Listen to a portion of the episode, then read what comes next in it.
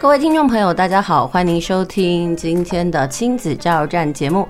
呃，我相信呢，很多家有国三生的这个家庭呢，呃，大概都在最近呢接到了这个成绩单。呃，考得好不好呢？那其实是其次，因为毕竟呢，成绩已经底定了。那其实接下来呢，可能对于孩子跟家长来讲呢，比较头痛的就是选填志愿的问题。就除了选填志愿之外呢，可能孩子还要去思考，到底自己要念的是高中、高职还是五专哦？毕竟这是他们人生的第一场大考嘛。同时呢，也是要选择人生哦，继续接下来升学的那个道路是什么？有的孩子呢，可能已经很笃定他要选择高中、高职或五专；那有的孩子呢，其实他并没有人生的目标哦，或者是说他并没有很清楚的定位，他还在犹豫在这三个当中哦，就看他的学校成绩而定哦，看他能够报到什么样子的学校。那关于这个部分呢，我相信呢，很多家长呢都是第一次。呃，对于这个部分呢，也非常的陌生，所以呢，我们今天就邀请到曾经来到我们节目的这个李世阳老师哦，呃，来为我们讲解一下到底选填志愿呢，到底该怎么做，还有这个考区制度是什么？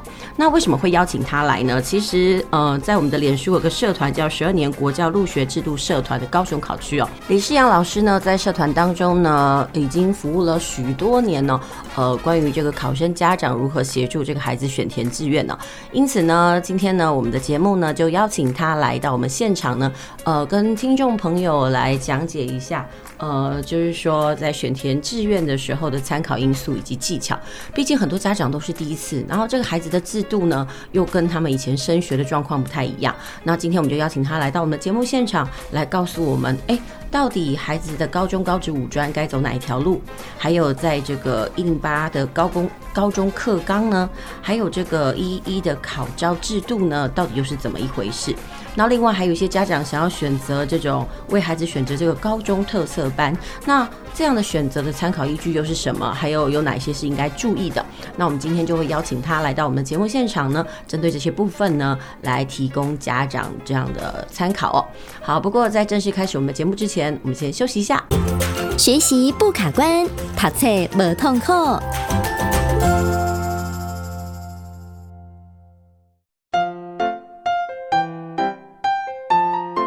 继续回到我们的节目哦，您现在收听的是 FM 九九点五 New Radio 云端新广播电台，在每个礼拜天的下午五点到六点为您播出的亲子加油站节目。那我们今天要进行的单元叫做学习不卡关，但是今天。要解决的问题呢，并不是在这个课业方面哦，而是会考完之后选填志愿的部分。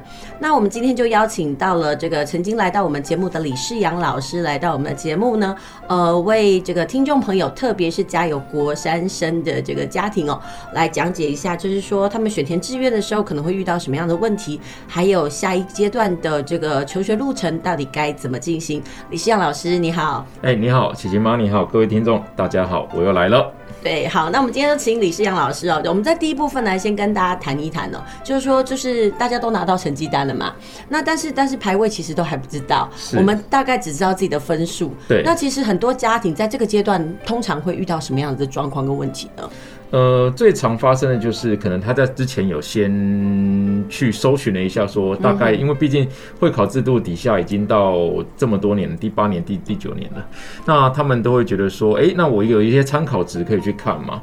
但是其实这些参考值都是一个说真的就是参考啦，因为每一年的状况其实不太一样，而且今年又是一零八课纲考下来的第一届，对，所以它其实很多题数减少，所以呢，我们都还是建议说要寻求一些专业的咨询会比较好，而不是说哦，我自己网络上对一对，或者就对哪几年的，因为其实网络上很多资料它是很陈旧的资料，可能你拿着今年的去对一百零三年第一次会考的，哇，那真的差太远了啊！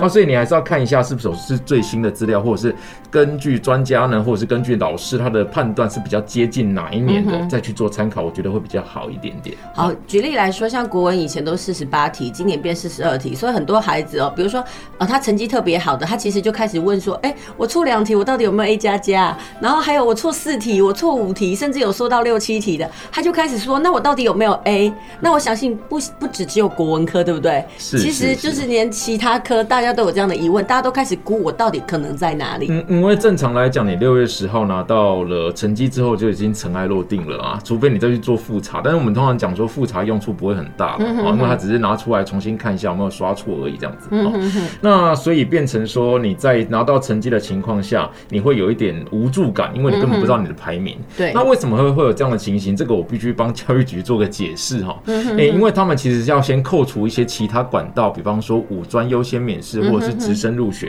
这些人扣除之后，才能去把剩下的人拿来做排名。好，所以为什么排名没办法这么早出来的原因，就是在这里。嗯哼哼。那所以我们只好经由。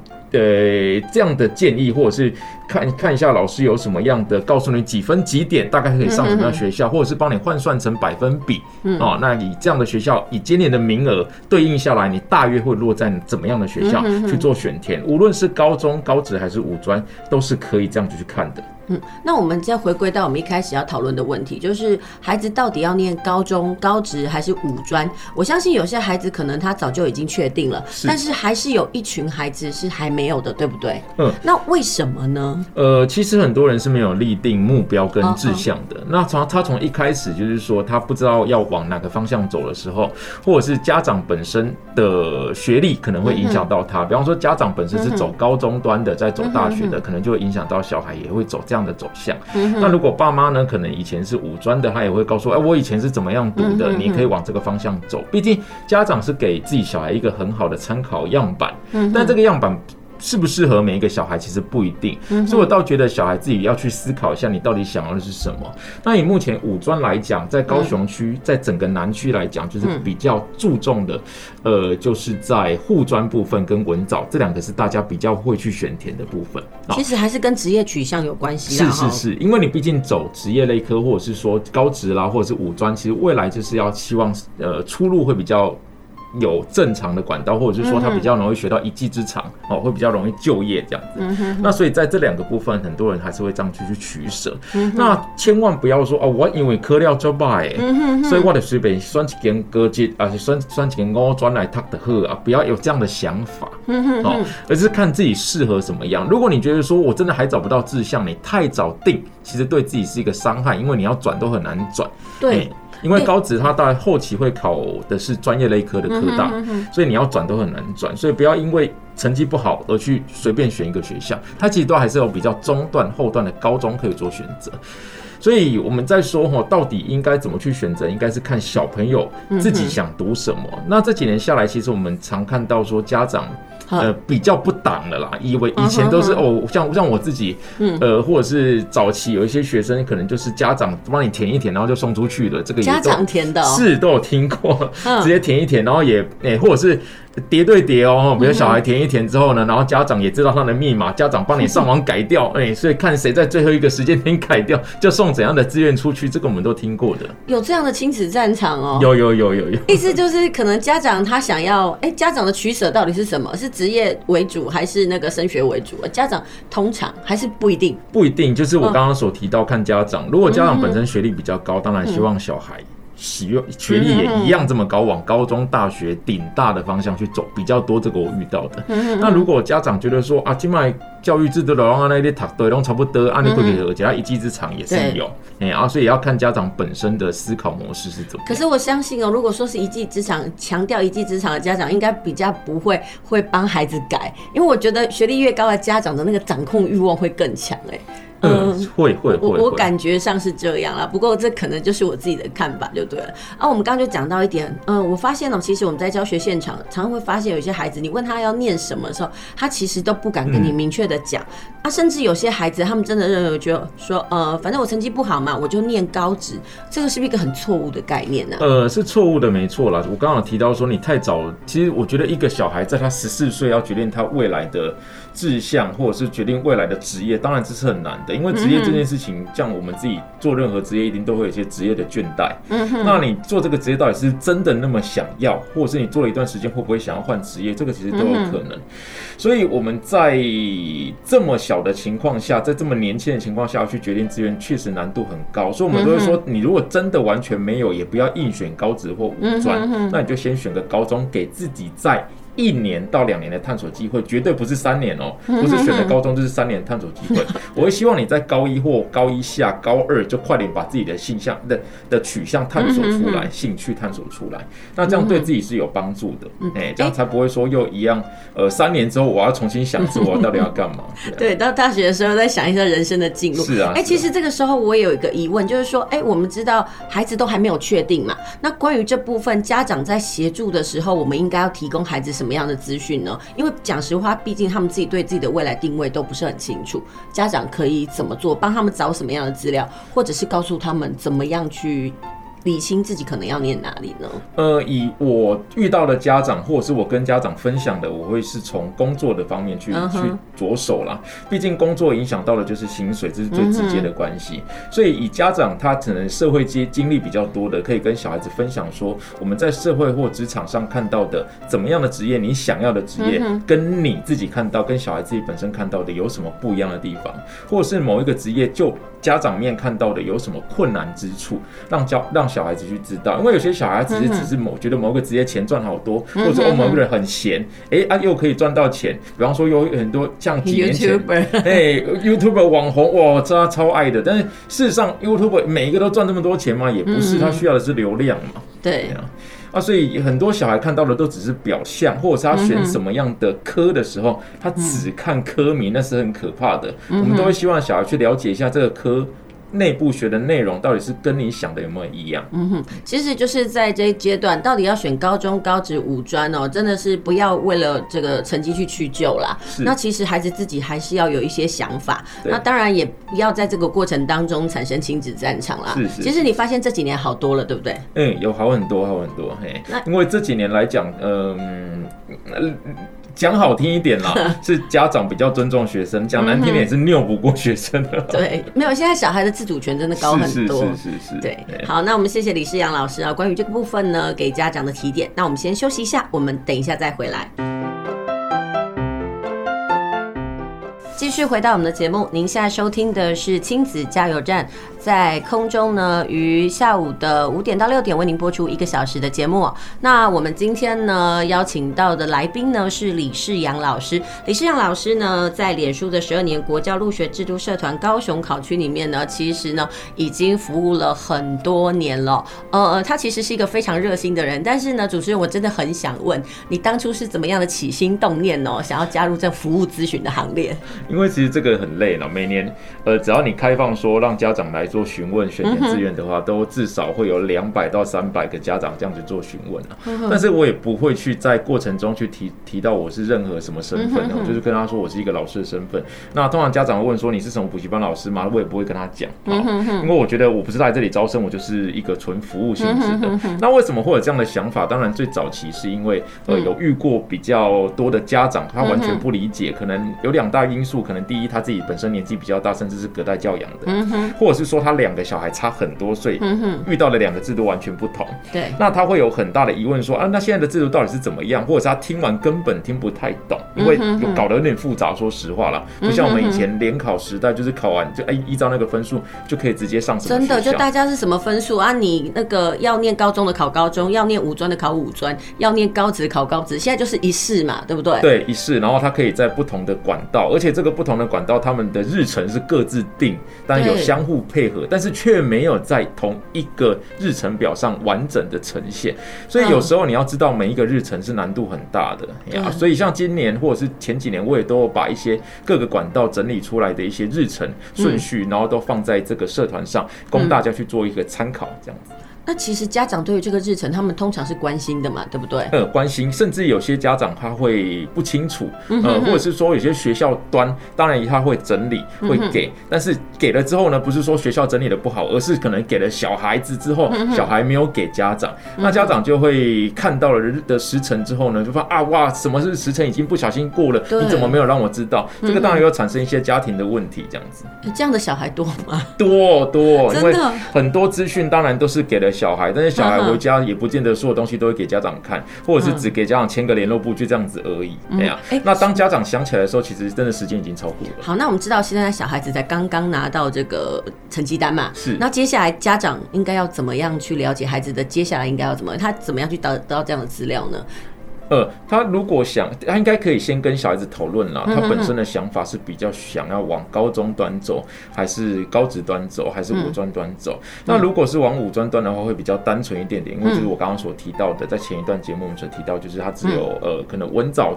这个外语比较有名之外，还有护护专类的。那护专以整个南区来讲，就主要就是辅英，或者是你如果要到台南就读的话，就是南护。那或者是比较市区一点的话，就是育英，就这些。或者是素人，其实也有。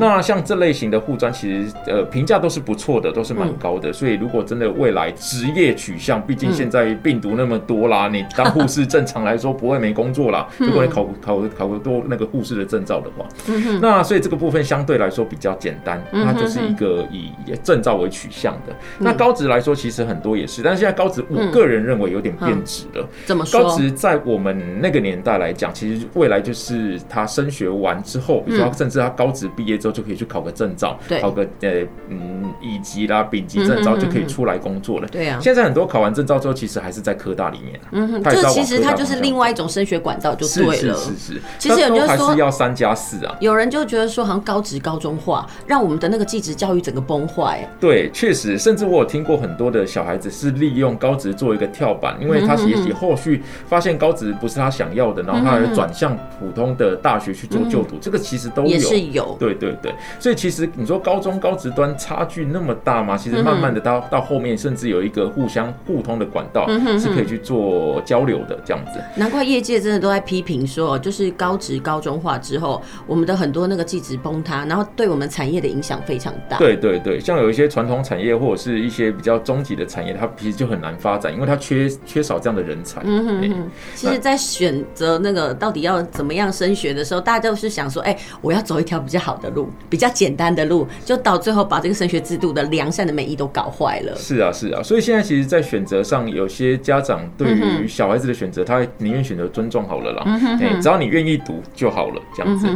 那所以我觉得家长端可以帮助小孩的，当然第一个就是收集资料，然后帮他收集一些资料。第二个，提供一些意见，给予一些意见，你的经验回馈分享，这这些都可以。好，那第三的话就是跟小孩充分的讨论之后呢，给予一些自主的空间，而不是说我想要你选什么就选什么哈，你什么不要选，哎，你选什么最好比较好，像这种话尽量就不要讲，就是给予一些建议就可以了。我真的觉得家长有时候的眼界啊，其实会影响到了孩子。如果你自己的学习职能不够广哦，然后那个你很浅薄的告诉他，你就是应该怎样，其实会把孩子未来的职业之路给走窄了。其实还是有很多家长就说啊，你就是当老师啦，然后你还是当公务员。我每次听到这个，我很心惊哎。我说你到底有没有看到趋势啊？怎么会是这样子限制？我说如果这种话是那种阿公阿妈讲，我还能理解。对。但是如果是我们这种年纪的爸爸妈妈在讲，我就很想问他：你难道不知道考上公务员之后，然后辞，然后决定不不那个不工作的人很多吗？是啊，是。所以怎么会去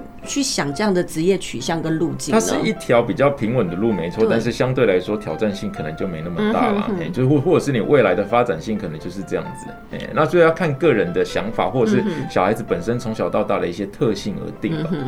那这部分呢，可不可以请这个李世阳老师再跟大家再讲一下？就是有些家长可能他的孩子是今年呢，呃，才进入这个国三，或者是他可能未来的他的孩子就要进入到会考的阶段。那很多家长都不了解，哎，他们的那个采分的那个比序到底是怎么样，或者是说有哪些分数是应该拿到？这部分可不可以跟家长呃跟家长讲一下？哦，呃，如果您现在的小孩是国二的话啦，嗯、我觉得还很多东西要来得及。嗯、哼哼，如果是升五专类的，一定注意一件事情，嗯、就是你要去。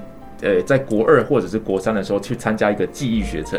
这个技艺学程通常是国中端会跟嗯一些公立高职或者是私立高职所合办的一个呃课程。那这个课程你会觉得很奇怪，那拿这个课程到底要干嘛呢？那甚至有些学校我有听说过，就是老师不太注重这个，就是小朋友想说，哎，学生你不要去这个浪费时间。但是如果你要读五专的话，你一定要去参加这个课程，原因是因为它会有加分的动作。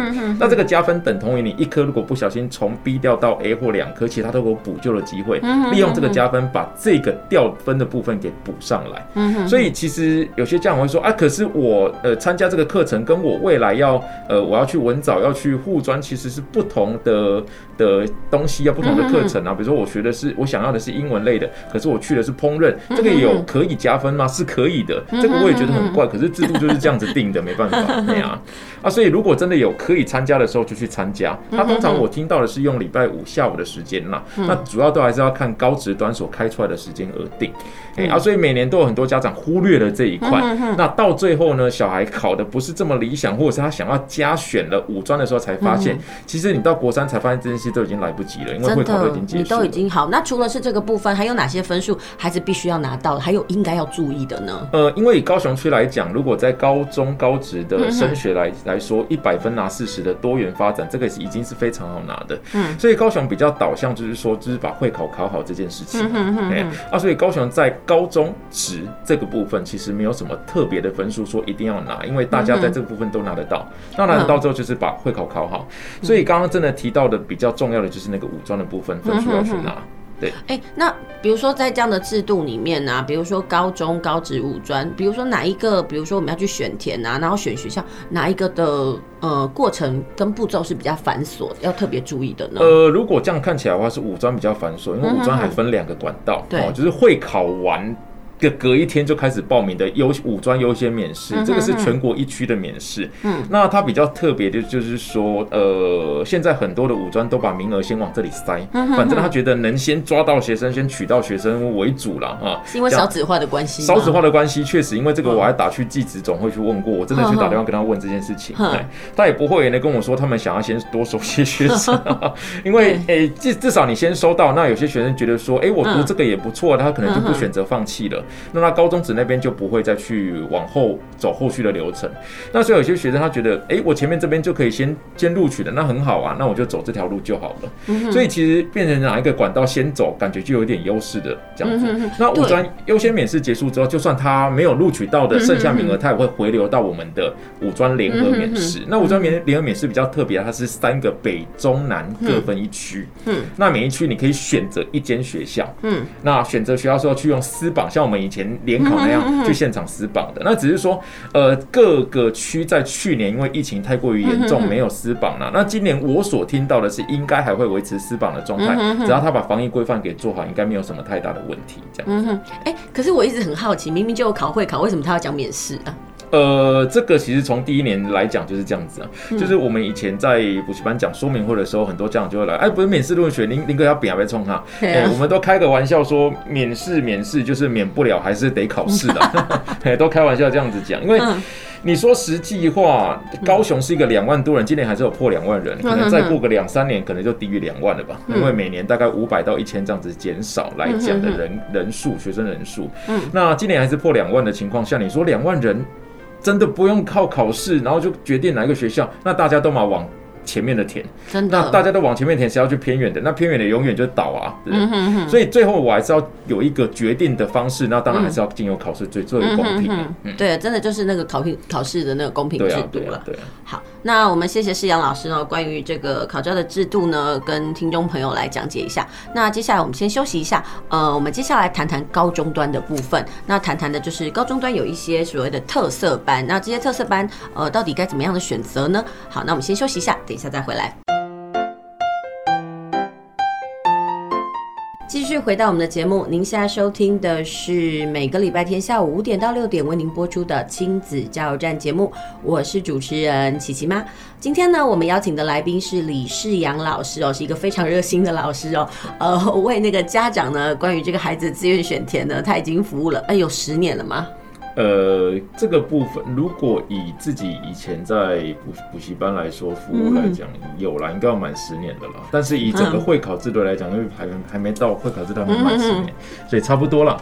这也差不多，所以呢，难怪呢，他其实，在那个社团里面呢，一定有一定的口碑，所以大家都得夹贺道修博，洗干搞完时你就可能说，哦，赶快那预约李世阳老师要咨询。那今年比较特别啦，我比较没有公开让大家做询问，但是如果您真的想要询问，你可以看你以前的朋友有没有问过，如果有的话，请他介绍，你跟我讲一下是谁哦介绍的，然后问这样都没问题，我都会给你为您做解答，这样子。真的也不要担心说他有没有什么商业色彩，他是真的没有，但是偏偏人家就是不相信。免费的给红家，只要有钱要总过去，这现在就奇怪。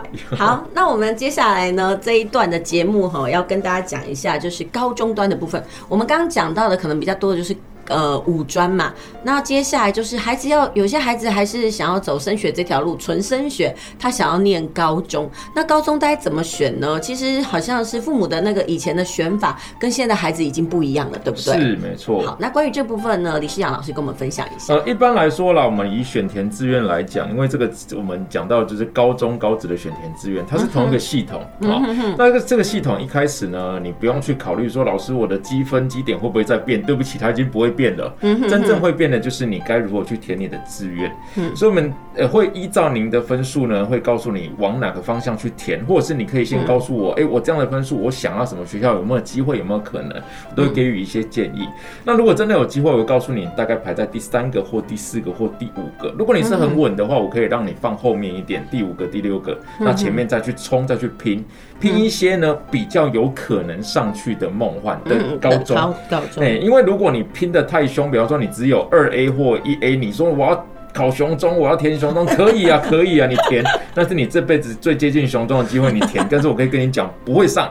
那第二个问题是，就算你上了，你会不会读得很辛苦？哎，到底要当牛后还是当鸡手？这样子，这个也这个就看个人而定了。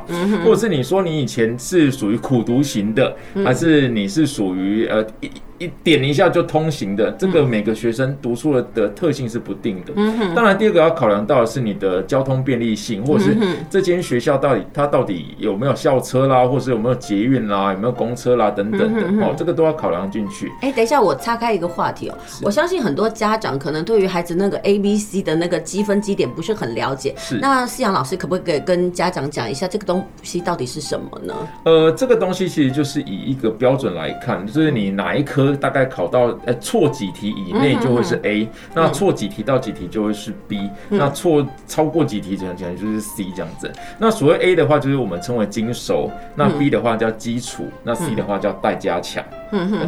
那这个至于标准的话，每年都在变动。我也差点因为这件事情跟我们的新车中心有吵架过。怎么说？我也打电话去问他，我说你叫做标准参照，应该是每年标准固定。他说没有，我们是看每年学生的标准而定。哦，程度大大那个大数据。所以其实每年的提数是会变的。所以我们其实常常有听到说，哎，学生依照去年的标准算下来是四 A 一 B，结果最后一开盘一 A 四 B 哦。真的是欲哭无泪啊！嗯、也遇过这种情形，这样子。哎、欸，那积分跟基点的差别是什么？可以跟听众朋友讲一下吗？呃，因为积分它是一个比较粗略性的分法，哎、就是错几题就会有怎样，就会有 A，会有会有 B，会有 C。那后来发现这个错几题会有 A 的人，哇，太多太多了。对，那我们再把 A 细分好了，所以 A 又有分 A 加加、A 加跟 A。好，那所谓 A 加加是在 A 这一群里面的前百分之二十五。好，那如果是 A 加的话，是前百分之二十六到前百分之五十。哎，那后百分之五十的人就会是纯 A。哎，那 B 的话一样是这样子分的。那你如果问说 C 为什么不分？嗯，我们开个玩笑讲，C 就已经很后面的，它其实很难再细分了啦，因为大家考到 C 的人真的不多哦，就是少数有几科一两科真的很弱很弱的才有可能考到 C。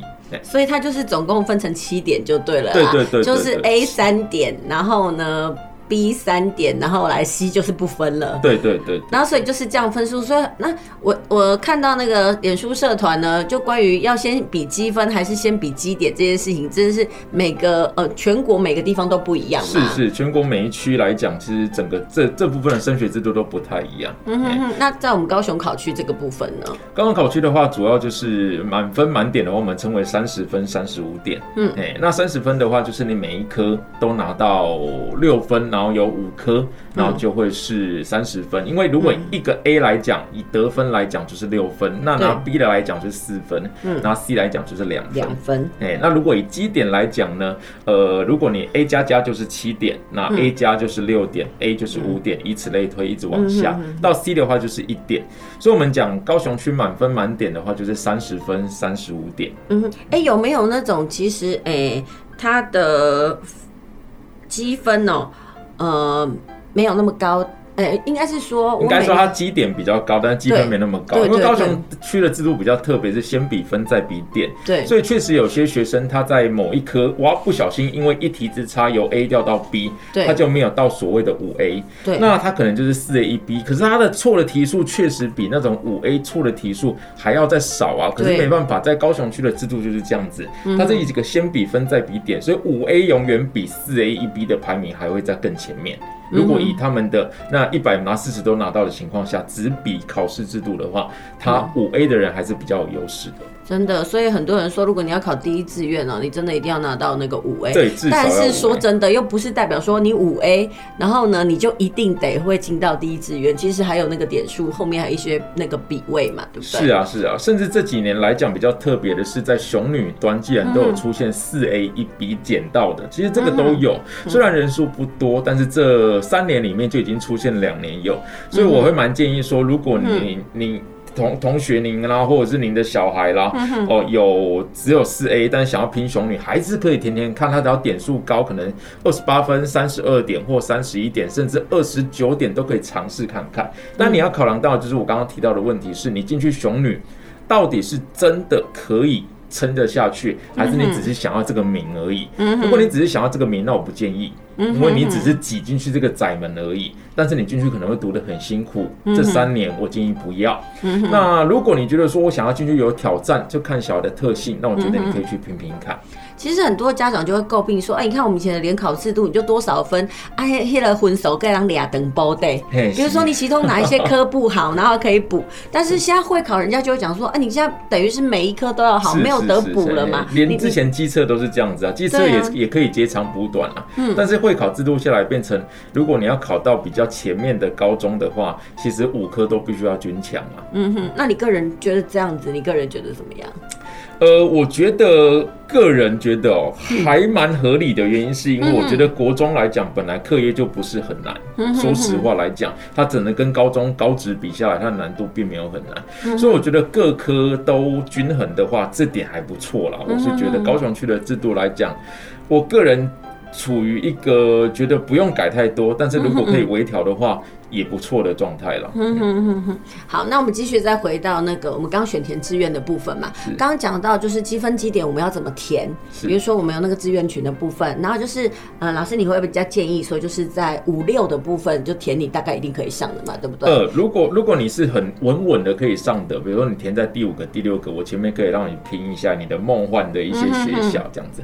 但是如果你想要上的那个可能已经有点危险的，我会建议你填在第三个、第四个。嗯那其实很多老师会跟我反驳，或者是学生会反驳，哎，不是前十个志愿都不扣分吗？但是我会考量到，其实还有一个叫做超额比序的部分，就是说，如果大家都前面填的都一样，所有分数也都一样的时候，啊，比到最后一关到底要比什么？其实有比到这个，只是机会很低。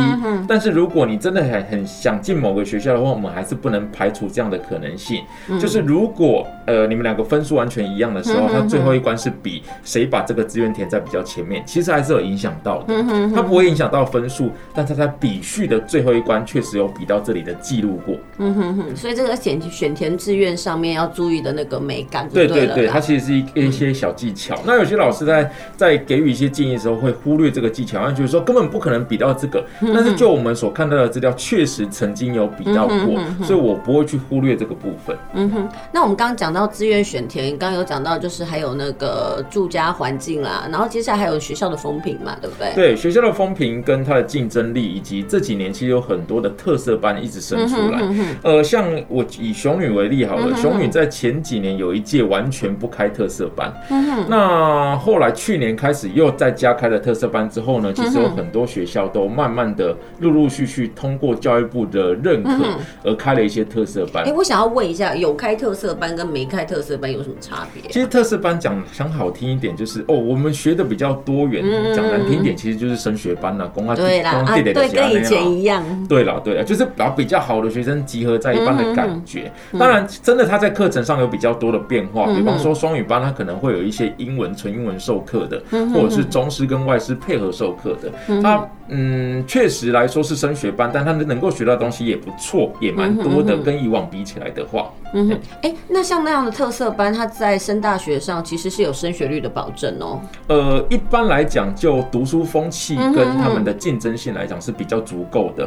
但是你说是不是因为进了这样的班，一定就可以一直平步青云的一直上去也不一定，因为大部分这样的班，其实在学校端都会有一个升降班的动作淘汰机制。也就是说，如果你在高一不适应，或者是你考的成绩其实不好，他会在高二的时候就把你转回到一般的班级而已。那或者是你在一一般的班级在高高一的时候，哎、欸，表现的一直非常突出，那你程度也追得上前面这里的话，他会让你在高二进这个班，所以他会有一个转班的动作。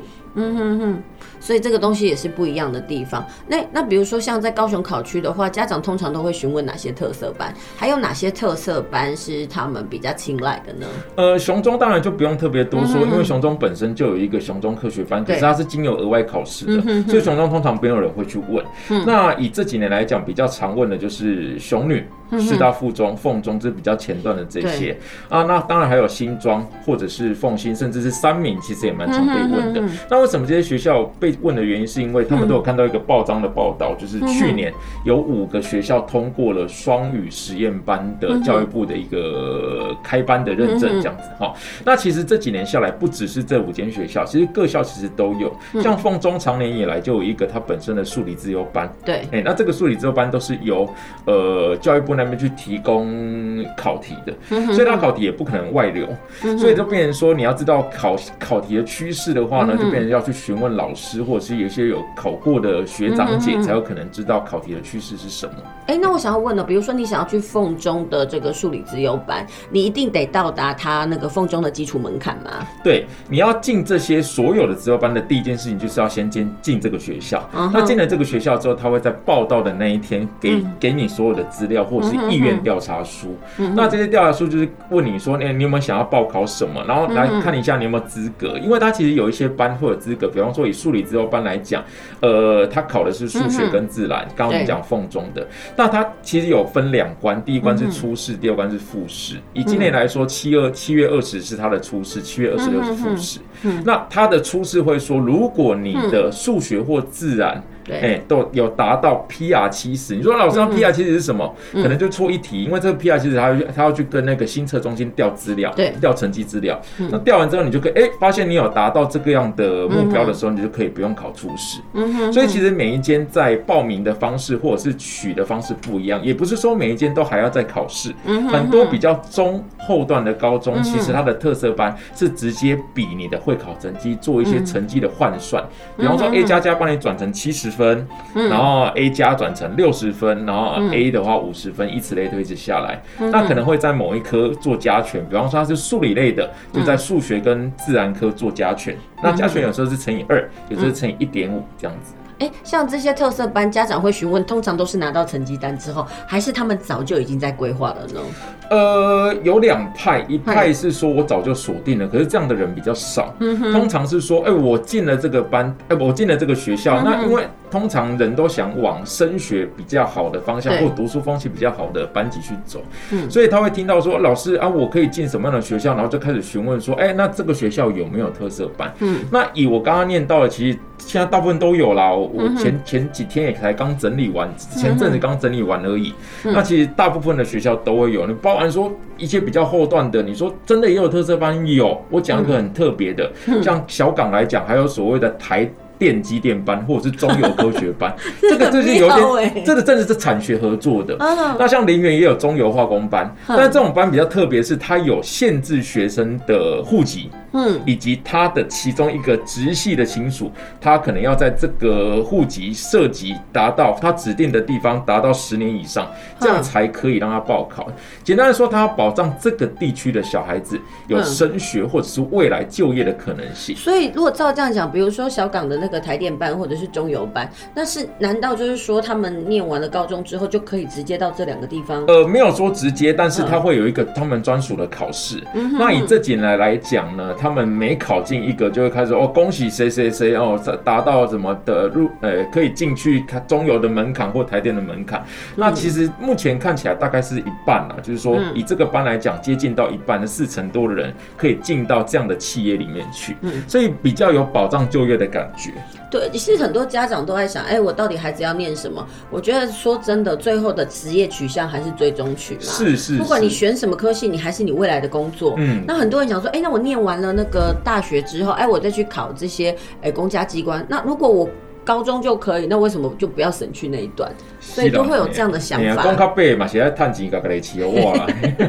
真的有时候就是这样。好，那我们这个部分就讲到特色高中的部分嘛。那接下来跟大家讲一下，就是说，哎、欸，要开始选填志愿了。我们通常都会遇到家长哦，他们可能会有什么样子的考量点跟问题，然后我们通常都会怎么协助。还有，你每次在看他们那个时候，你最心慌的地方是什么？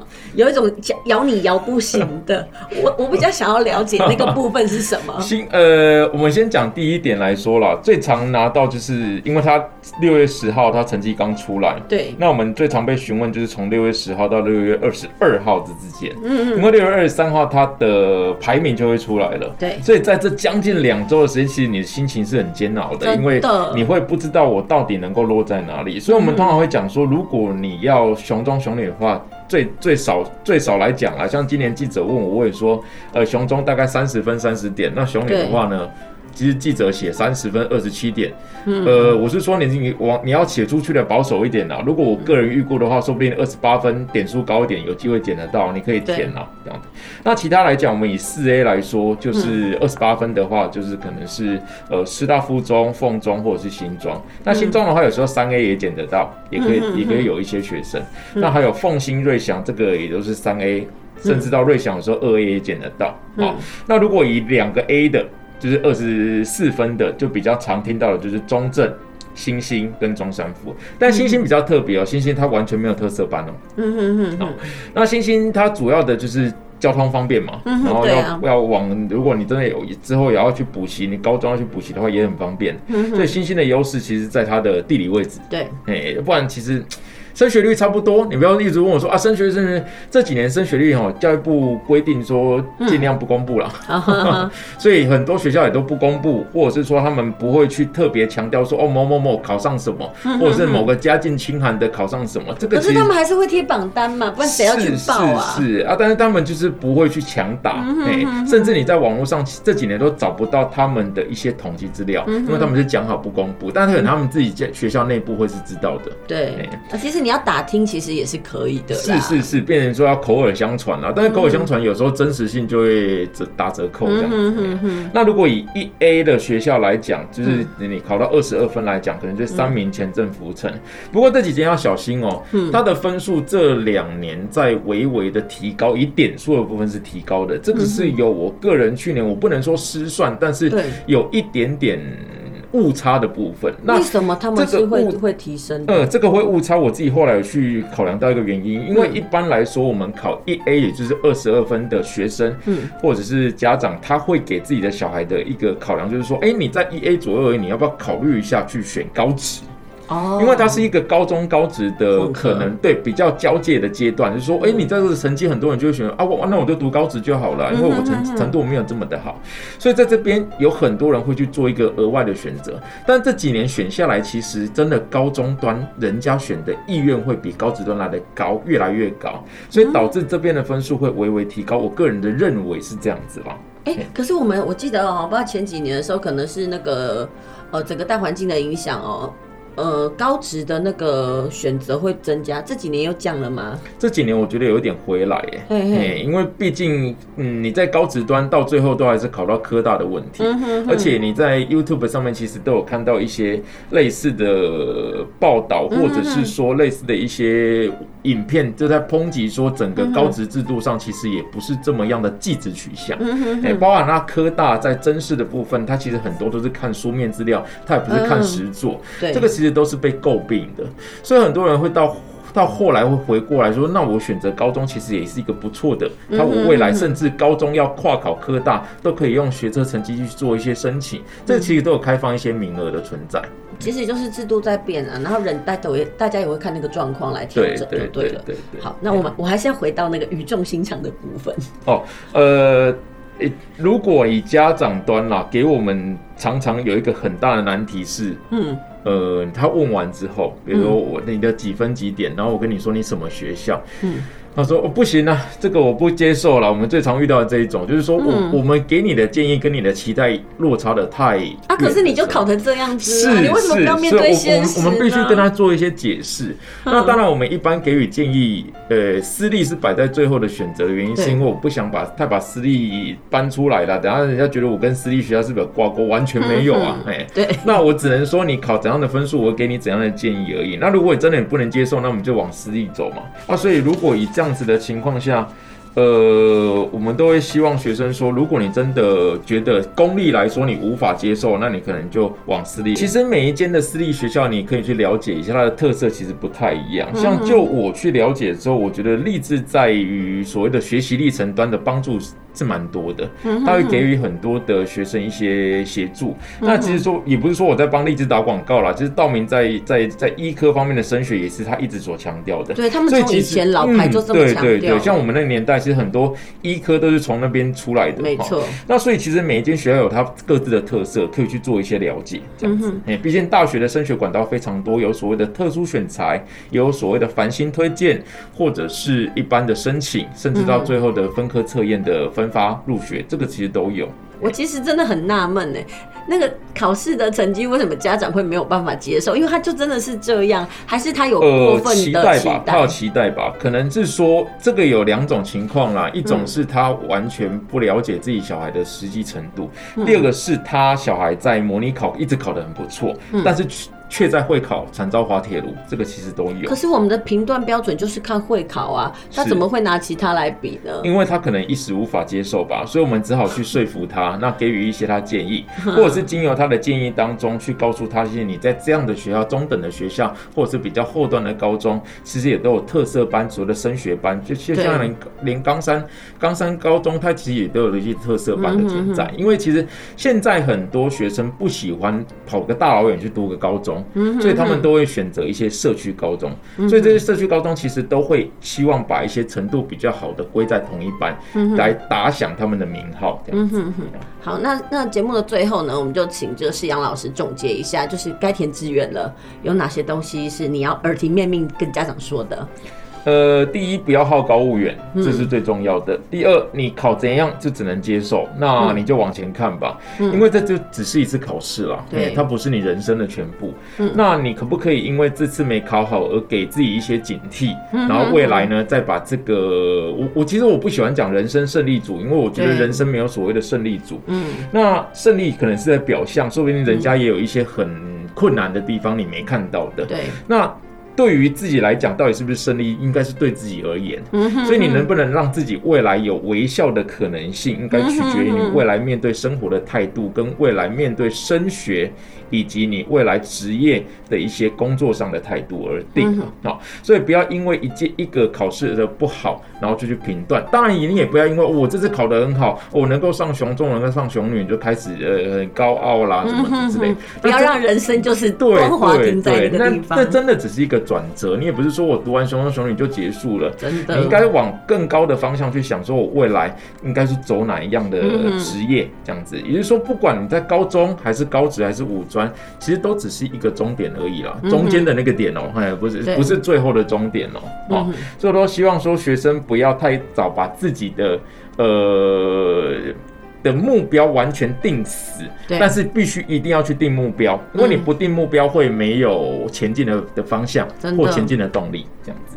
真的啦，就是说，哎、欸，考试考怎样，反正都已经结束了嘛。是是，是是。我们怎么样做好选择是一个很重要的事情。对。还有，其实有人说，我们要学会接受失败，这个才是人生很重要的养分呐。是是是。呃，讲实话，你即使考上第一志愿，你未来还有很漫长的人生啊。对。哎，就像是我记得我前阵子看过一篇文章哦，台湾的人可怜，台大是人生的唯一光荣，考完台大之后人生就没了，怎么可以这样呢？就像国外，他并不会把它当做他读完麻省理工、哈佛之后，那就是他人生的巅峰，他们其实是不提，因为那不过是职场的入场券，对啊，对啊，是你未来的后续表现才是可以预期的嘛。对啊，对啊，对啊，对。好，那我们今天呢，谢谢这个士扬老师来到我们节目现场，谢谢，然后呢，跟听众朋友做些分享。那如果你还有任何的疑问呢，其实你们也可以到。这个呃，脸书社团呢，十二年国教入学制度社团呢，呃，去翻阅一下资料。思扬老师呢非常热心，他都有整理一些资料在上面哦。当然呢，这也包含了他每一年的苦口婆心了。好，谢谢您今天的收听，我们下周同一时间再会。谢谢。